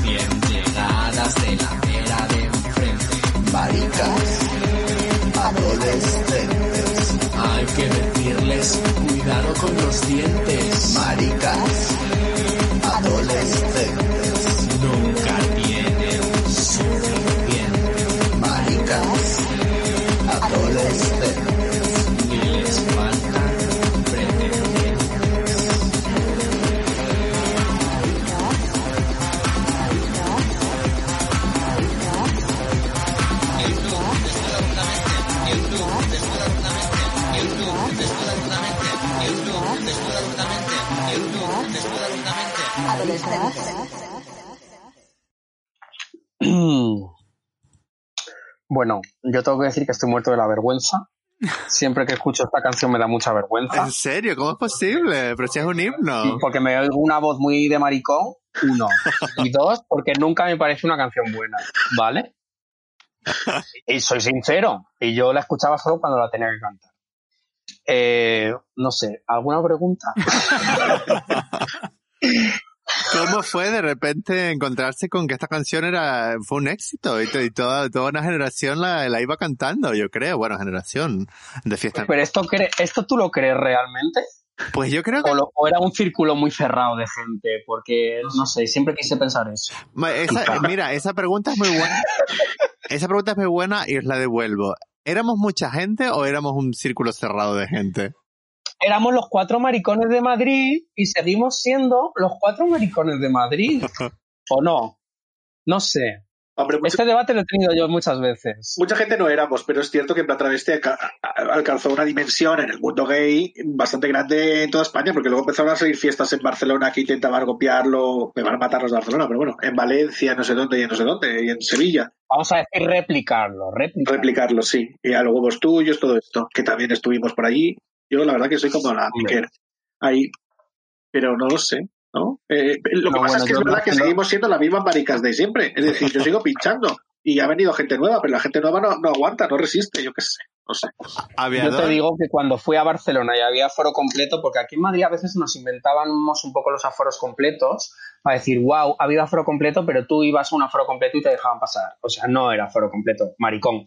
Pero yo en Barcelona me han dicho, hay aforo completo, hay aforo completo. Y fue, fue la RASEC, que ahora trabaja para Vogue, el maricón, César, Cega- César Segarra, que es un fotógrafo, que por entonces me fotografiaba a mí, fotografiaba a sus amigas, a sus vecinas, ahora trabaja para Vogue. Y, fue a vernos y efectivamente no le dejaron pasar porque era realmente un aforo completo. Yo en Barcelona me quedé muerto, ¿no? Cuando aquello. Entonces, no sé, a veces me lo quiero creer y a veces no, ¿vale? Y siempre he pensado que jugando a ser hetero fue, tuvo más éxito eh, que maricas adolescentes. Pero a lo mejor es mi subconsciente que me dice, Gabriel, esa canción es mejor y tuvo más éxito. Pero no lo sé, realmente no lo sé. Eh, porque es que siempre me parece una canción como muy... Y, y luego es que había cosas que solo entendíamos FF y yo. Lo de los samples de la prohibida y muchas partes de la letra. Es que ni siquiera nuestro círculo cercano, es que solo las entendíamos él y yo. Ella y yo, perdón. Las primeras palabras que dice soy un bellezón, ¿es la veneno? No, esa es Carmen de Mirena. Ah. Eh, Carmen de Mirena sacó un par de vídeos porno eh, y en los extras del DVD había entrevistas suyas hablando de la época del franquismo, ¿vale? Súper dramática. Entonces ella le preguntaban, ¿tú qué les harías a esos que te detenían? Y, y ella respondía, les diría, eh, húndete, hijo de la gran puta maricón. Y ese es el sastre. Era surrealismo real. Eso es muy, es, es muy Michael Jackson y las sacerdotisas ahí en, en el fondo. Y lo de, y lo de Naked, Naked, Naked, New Luz de nueva completamente, es que la en un orgullo, le dicen, oye, ¿qué vas a llevar en este orgullo? Que era un vídeo en Real Player. Yo no sé si os acordáis de ese formato. Cuando iba de, de naranja ella, seguro. El pelo, ¿no? Eh, no, no me acuerdo ni de lo que iba, pero era la época de Luis Migueles, ¿vale? Del 2001, 2002. Y le dice, ¿cómo te gustaría que fuera? Le dice la prohibida al entrevistador de chueca.com y dice, ¿podrías ir en pelotas, por ejemplo? Y le responde ya, naked, naked, naked, new look, desnuda completamente. Pues eh, de ahí viene, de ahí viene, y de ahí sacamos una canción. Esas voces las grabamos en casete, en casete, con un cable AUX enchufado al ordenador, ¿vale? Porque no teníamos ni micrófono de ordenador. Y, y ahí Fran, eh, FF, perdón, hizo un... Tú, tú- vosotros usáis el Cubase, que, Sí. que para nosotros era como el Photoshop de la edición gráfica, que era como, Dios, eh, Aviador usa el Cubase, nosotros usábamos el Fruity Loops, que era como el Paint, ¿vale? Y esa canción es... Y, no- y, y, y esa canción la produjo FF con Paint, que, que fue un farto, pero bueno, el resultado era que, que ni tan mal. Pero el Cubase para nosotros, para nosotros era un mundo y, y nada intocable. No podíamos ni descargarlo. O sea, así de sencillo. ¿Creéis, visto lo visto con la gente que ha surgido en los últimos cinco años, eh, todo el mundo puto chino maricón, eh, el Sí. mundo las bistecs, que son un poco la misma actitud, pero un producto increíblemente bien acabado. ¿Creéis que si os hubiera pillado lo mismo que hicisteis 10 años después, pues estaríais disfrutando del éxito de, de las bueno, es que las Bistecs vinieron a actuar aquí a Londres. No sé si fuimos, tú fuiste Antonio conmigo. Sí, sí, sí. En una de las fiestas pelucas y tacones, es decir, que han tenido una exposición en los medios eh, eh, más A ver. fuerte. ¿Qué pensáis? A ver, Es que eso ocurrió un poco en tierra de nadie de un cambio de lo analógico a lo digital también, ¿eh? que eso tiene mucho que ver. Cuando decíais que no quedaba mucho registro, bueno, había registro en Fotolog, en MySpace, pero no estaba implantado todos los sistemas que tenemos ahora de redes sociales, de YouTube, de Periscope. Yo utilicé Periscope por primera vez en un concierto de Karina, decir. Y, eh, eh, claro, estaba un poco ahí como en tierra de nadie, no estaba como sujeto.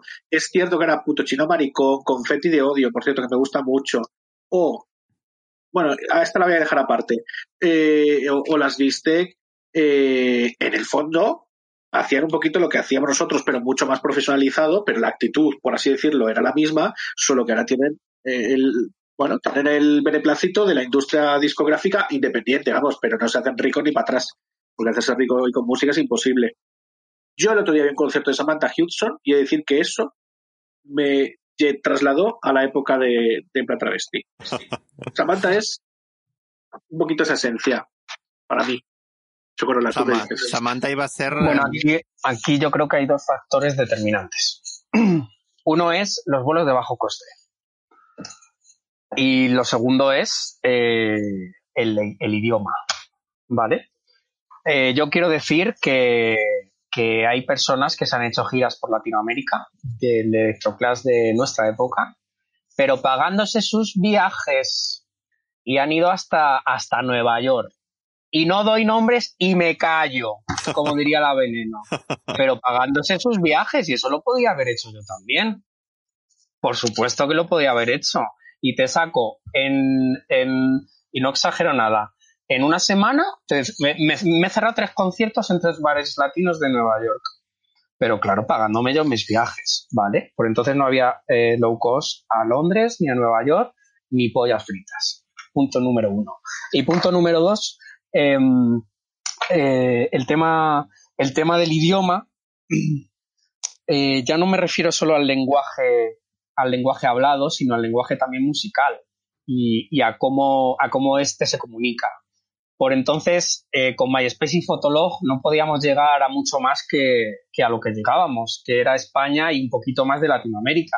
Yo aparte quiero decir, yo no sé si el caso de MJ y las sacerdotisas o cualquier otro de los grupos que ha tenido eh, Aviador eh, ha actuado fuera de España, pero yo actué en Milán y actué en Moscú.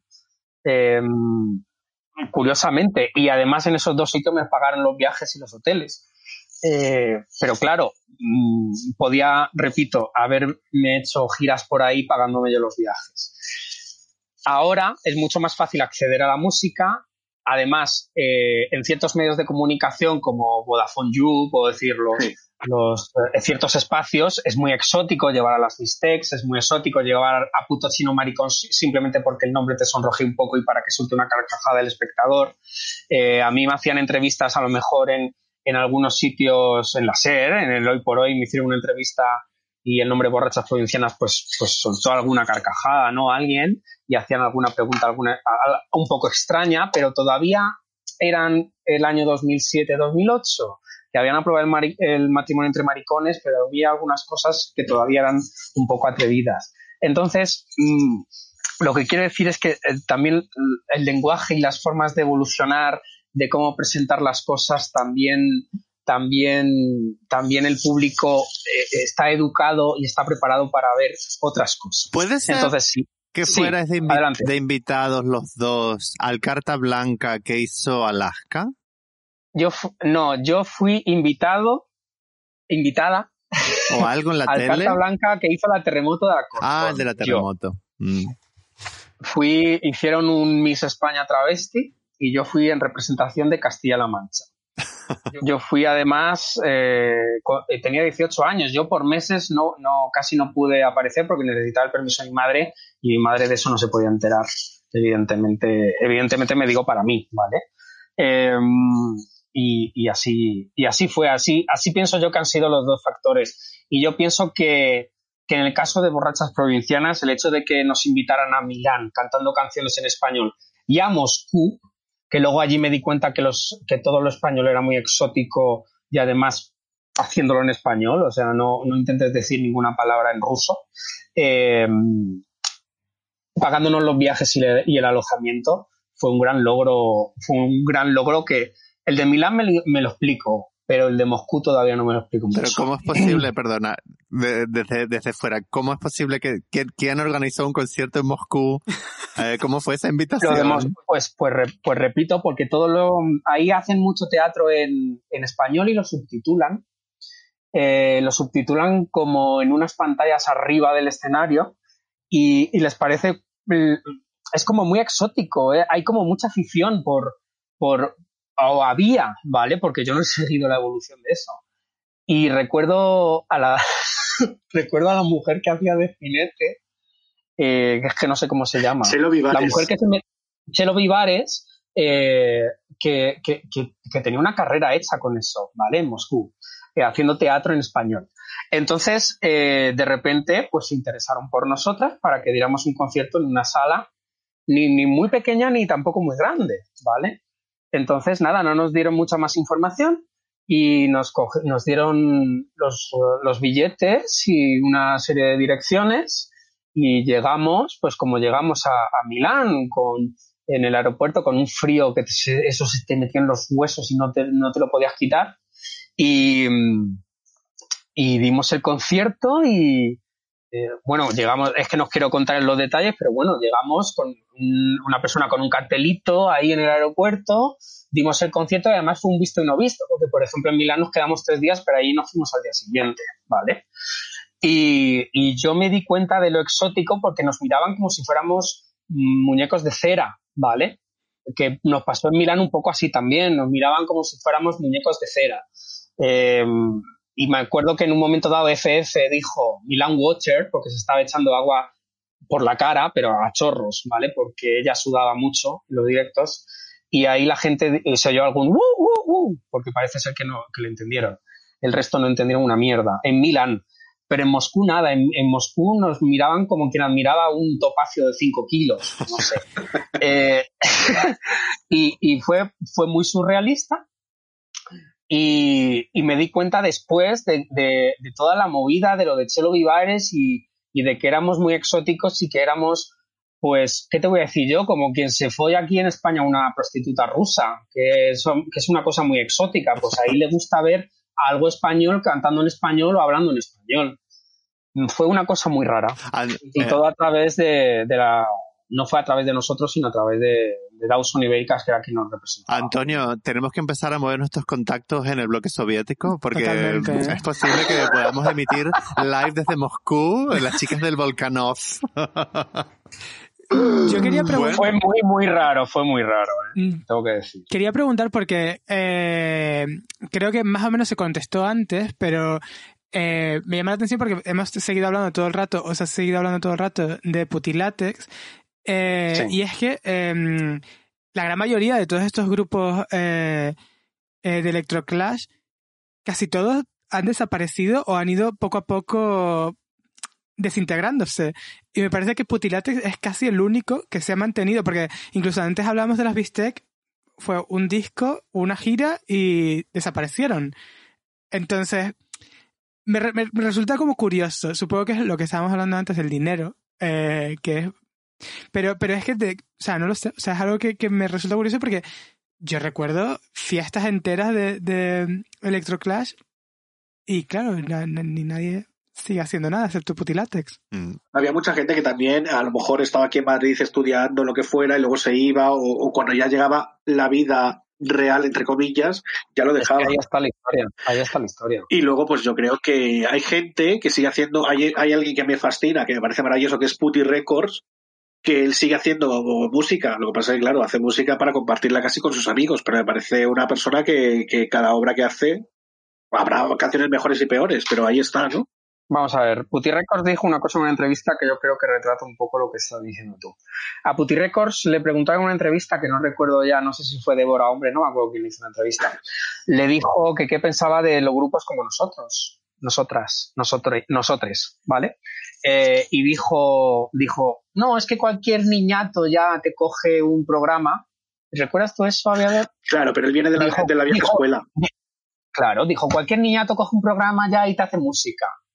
Como, la, como esta de callejeros que decía, no, ahora cualquiera es artista, cualquiera se pone una peluca es artista. Entonces, eh, ahí refleja un poco como diciendo, yo soy artista de verdad y estos son mamarrachos que en el fondo tienen razón. Es que en el fondo tienen razón, porque yo nunca me planteé eso ni como artista ni, ni a largo plazo, ni siquiera a medio. En- entonces, mm, lo que has dicho tú me parece muy importante, que es que luego llega la vida real. Efectivamente, y las Bistecs dijeron cuando se separaron, eh, que esto me lo han contado, no lo he oído de ellas, igual hay algo que, algún detalle que no digo bien, eh, que aquello fue pues un poquito una aventura y ya está, ¿no? Porque estas señoras pues tendrán a lo mejor pues su carrera laboral eh, o, su, o, sus mm, intenciones más allá de lo personal que, no sean compatibles con esto. Y probablemente saldrían tanto a, a los conciertos como a las entrevistas maquilladas como una puerta para que se les reconociera lo menos posible. Pues lo que hacía yo y lo que probablemente harías tú, aviador, y, y toda la gente. Y por eso somos un poco, eh, pues, pues esa cosa que sale de noche, ¿no? Lo que pasa que yo, eh, para mí, a veces, porque yo hace poco, la última- en la última eh, pinchada que hice en junio, cuando de- después del confinamiento, hubo un tiempo que se podía pinchar. Ahí hice Sí. dos canciones, me refiero. Y cogí dos bases antiguas, me lo pidieron las dueñas del delirio, y lo hice porque me apetecía. A veces es una necesidad. Desde luego lo hago para cuatro que había ahí ese día y, y- y tres con la mascarilla puesta. Pero para mí era una necesidad tremenda, ¿no? De todas formas, las viste, creo que cuando se marcharon, llegaron a decir que eso que habían hecho era una prueba porque ellos venían del mundo Algo de las- de las bellas Mm. artes. Entonces era como una apuesta performática también. Quiero decir que Sí, sí, bueno. Eh, Eso para hacerse las interesantes, Claro. también te lo digo. ¿eh? hay cierta Como la justificación Bibi, ahí. la Bibi dijo que tenía una prótesis, que eso era para engañar. ¿Quién Mira, dijo eso? no. La Bibi Andersen. Ah. Invito a todo el mundo desde aquí a ver el Hormigas Blancas de Bibi Andersen. Eh, y ya eh, paso, de, paso al siguiente tema.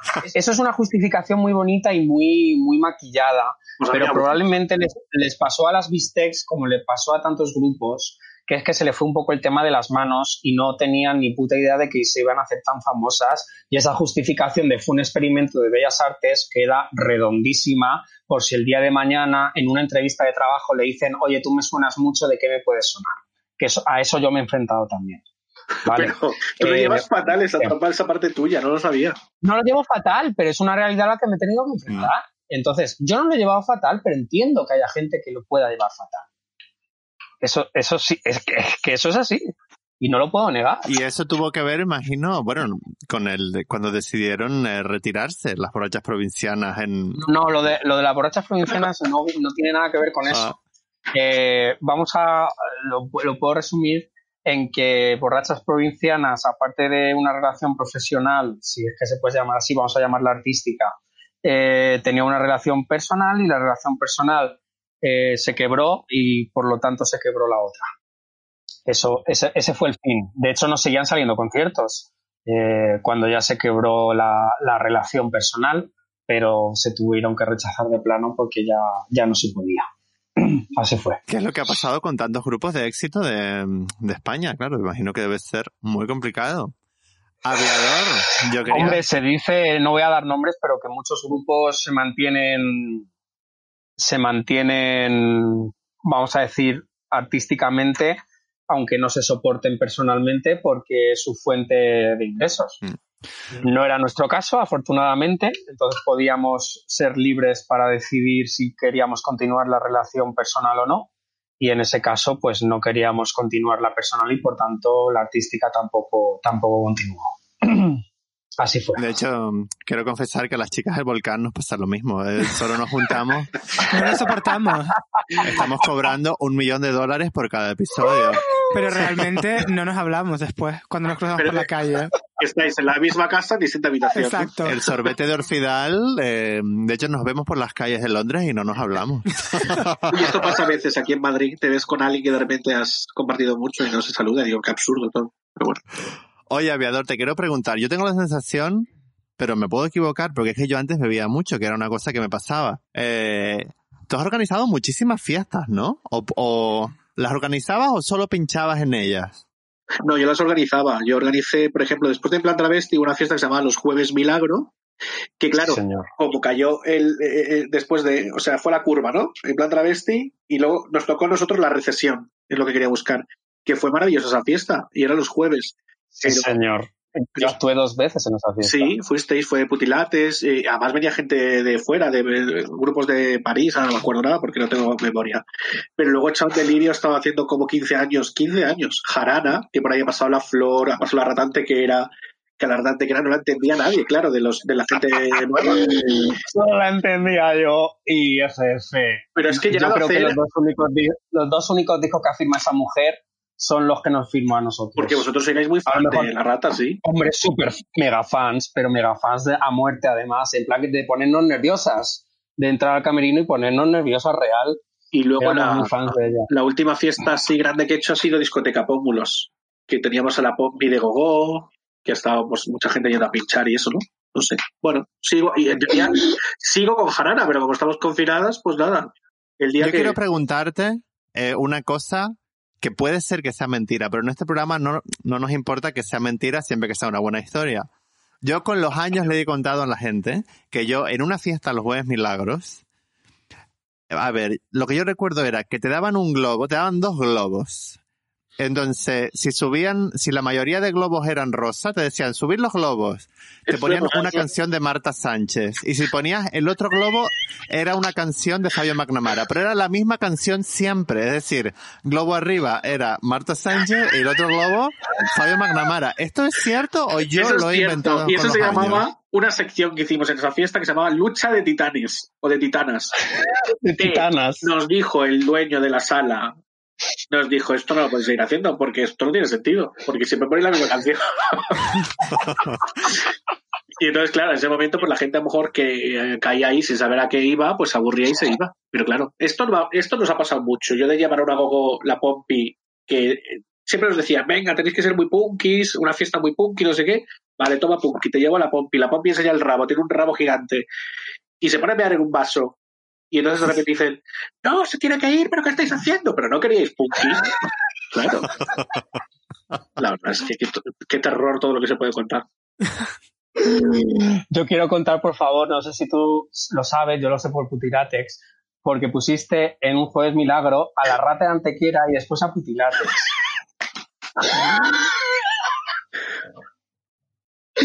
y aquel camerino fue muy fuerte. Aquel camerino fue una implosión del universo. O sea, no se entendían y aquello fue una cosa muy de la hora chanante. Claro, es Fue que una cosa de, de yo he venido aquí a cantar, yo no sé quiénes sois vosotros, me, de- dejad ma- me dejáis maquillarme y luego ahí ya era el, el nuevo, el nuevo, la nueva composición de Putirates que iban con dos heterazos, ¿vale? La Luis Gil y el otro que no me acuerdo ya cómo se llamaba, y el batería, que por entonces tenía el batería aquel, eh, y era como, este señor que hace poniéndose unas orejas de Mickey Mouse, este señor mayor, cantando con voz de rata que se ahogaba, ¿vale? Eh, no entendían nada, o sea, no se entendía nada. Eh, y a mí me acuerdo de contarme Dorates en un restaurante chino y yo me acuerdo de que me faltaban las fuerzas que casi me caigo al suelo de la risa. Es que siempre nos Aquello fue maravilloso, aquello fue maravilloso. Juntar a la rata de Yo Antequera invito a nuestros volcanes que busquen en Google el vídeo eh, Cine de Barrio, La Rata de. Antequera, para, por, si, por si se quieren, por si quieren saber en- quién, de quién estamos hablando. Tenéis que llevar a la rata. Mm. Tenéis que llevar a la rata porque tiene una vida fabulosa. Está haciendo ahora unos dibujos de mariquitas fabulosos. Que claro, tu rato me dice, vamos a venderlos en algún sitio. ¿Dónde metemos esos sitios, hija? Eh, y la rata, yo fui con ella a un concierto, que estaba la prohibida también. Y estaba el niño este de Art Attack, que luego se ha hecho DJ. Ay, Jordi. Sí, él era... chocochurros. Jordi entendía, ¿no? Eh, Ay, me encanta, entendía. Qué vieja eres, amiga. Es verdad, que es una palabra como añeja. lo entendía todo. Y, y entonces estaba la rata antequera y, y fuimos a comprarle un triquini a la rata antequera a un sitio de Ibiza, que eso era un espectáculo. Qué maravilla. En fin. Pues ya ves, todos esos locales, creo que ahora la Sala Flamingo es un almacén de Sara, ha, ha desaparecido. No, te lo, te lo confirmo yo, que es un almacén de Zara y a lo mejor Aviador sabe más que yo. Pues eso es absurdo, porque eso estaba protegido, ese espacio, porque eso era una discoteca en tiempos también de Alfonso XIII, con lo cual ahí, como eh, eh, con tal de proteger la fachada, pero lo que hay dentro no lo cargamos, pues ya está, pues da igual. Esperemos. Que haya actuado Lady Gaga por primera vez en España. Claro, ahí fui, ahí sí, fui a verla yo a ver Lady Gaga por primera vez. Ahí estamos. Que tenía- Que eso lo quiero decir yo. que tenías que ir, tenías que imprimir, eh, tenías que darle a seguir, o me gusta, no me acuerdo qué se hacía en MySpace, a la página de Lady Gaga y tenías que ir con una impresión de que le habías dado me gusta, eh, y esa era la entrada. O sea, podemos hablar de lo triste que era. Qué fantasía. y que yo- tuvo que dar dos conciertos. Esa Sí, fue la noche que rechacé entrevistar a Lady Gaga, porque yo no sabía quién era y me dio pereza y yo creo que era como un miércoles o un martes o un, Sí, era una loca de Madrid. sí. Yo me acuerdo de, de venir de la universidad, que yo me bajaba siempre en Callao y luego iba andando por la Gran Vía hasta mi casa. Y me acuerdo de ver a un montón de gente moderna sentada eh, haciendo cola. Y yo pensaba que era alguna edición especial de H&M, porque cuando hacían cosas de Versace y movidas, hacían cola desde el día de antes. Digo, que, que era el H&M y luego veía que no, que seguía la cola. Y resulta que venía la cola de la sala Flamingo de Lady Gaga y luego me enteré que era por Lady Gaga. Que ahí fue yo cuando conocí a Lady Gaga, por la cola aquella. Qué cosas, ¿verdad? Cuando viera Lady Gaga aquel camerino sin ventilación de un metro cuadrado, aviador, ¿qué pensaría? Pues nada, estaría comiéndose un chuletón, no sé. Por ejemplo. Por ejemplo. Por ejemplo.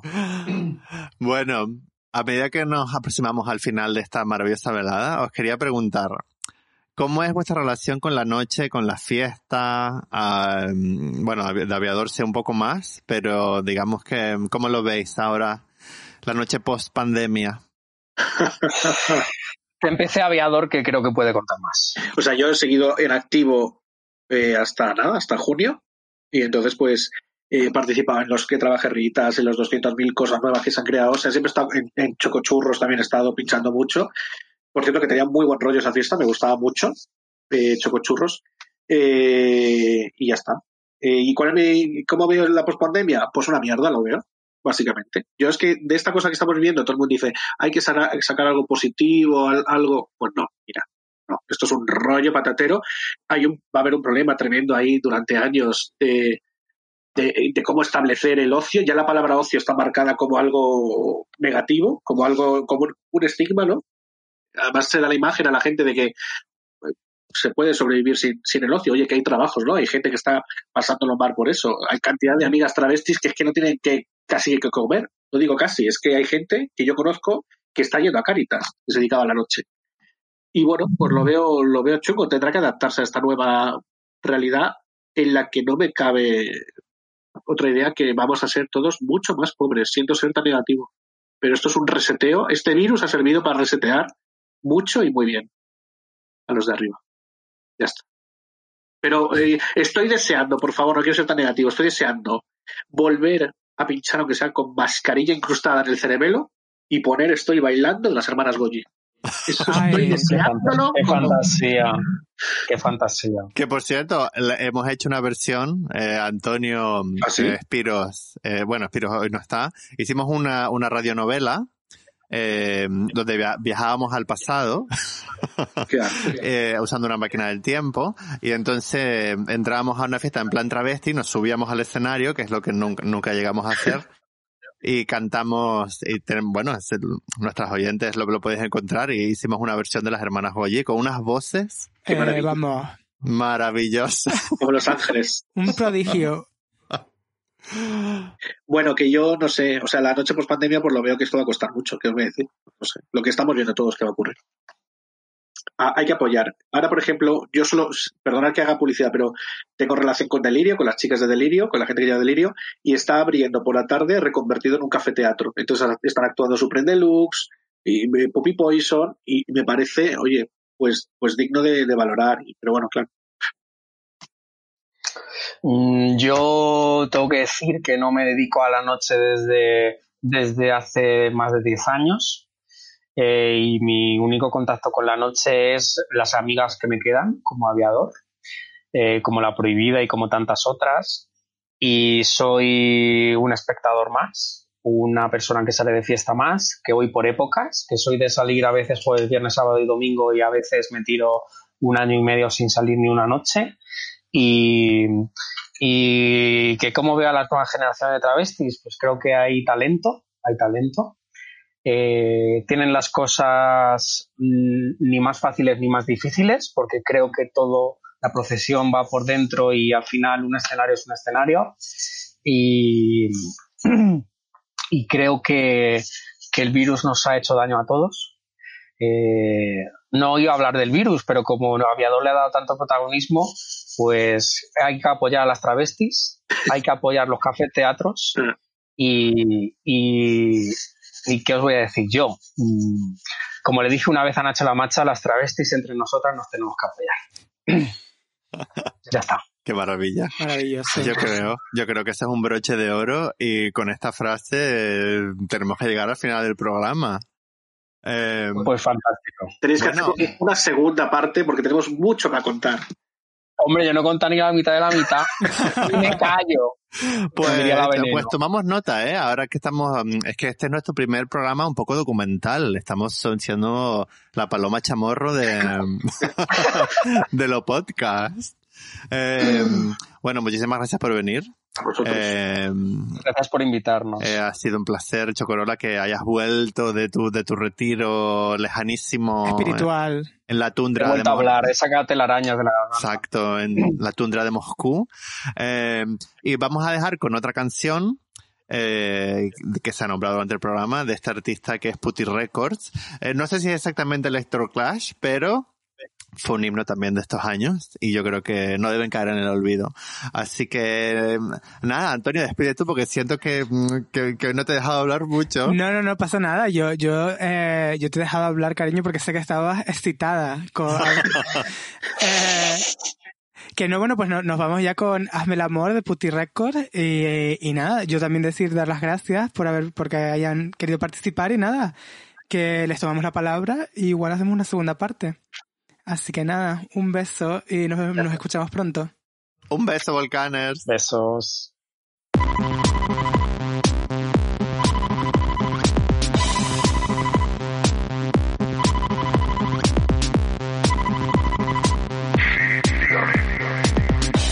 Solo pienso en tus caricias, solo pienso en tus abrazos. Me despierto en la noche y no hay nadie a mi lado.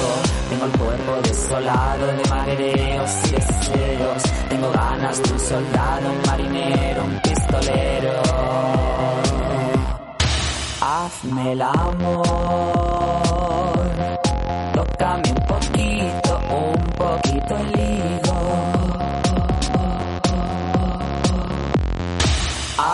el amor.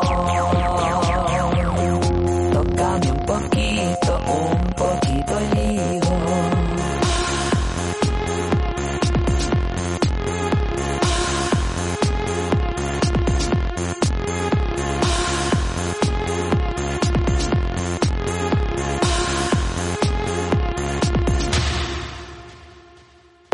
Los domingos con el fútbol, en el bar con los amigos, horas extras en el curro, no quieres estar conmigo.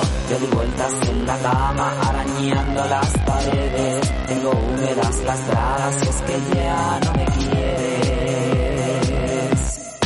Hazme el amor, tócame un poquito, un poquito el higo. Hazme el amor.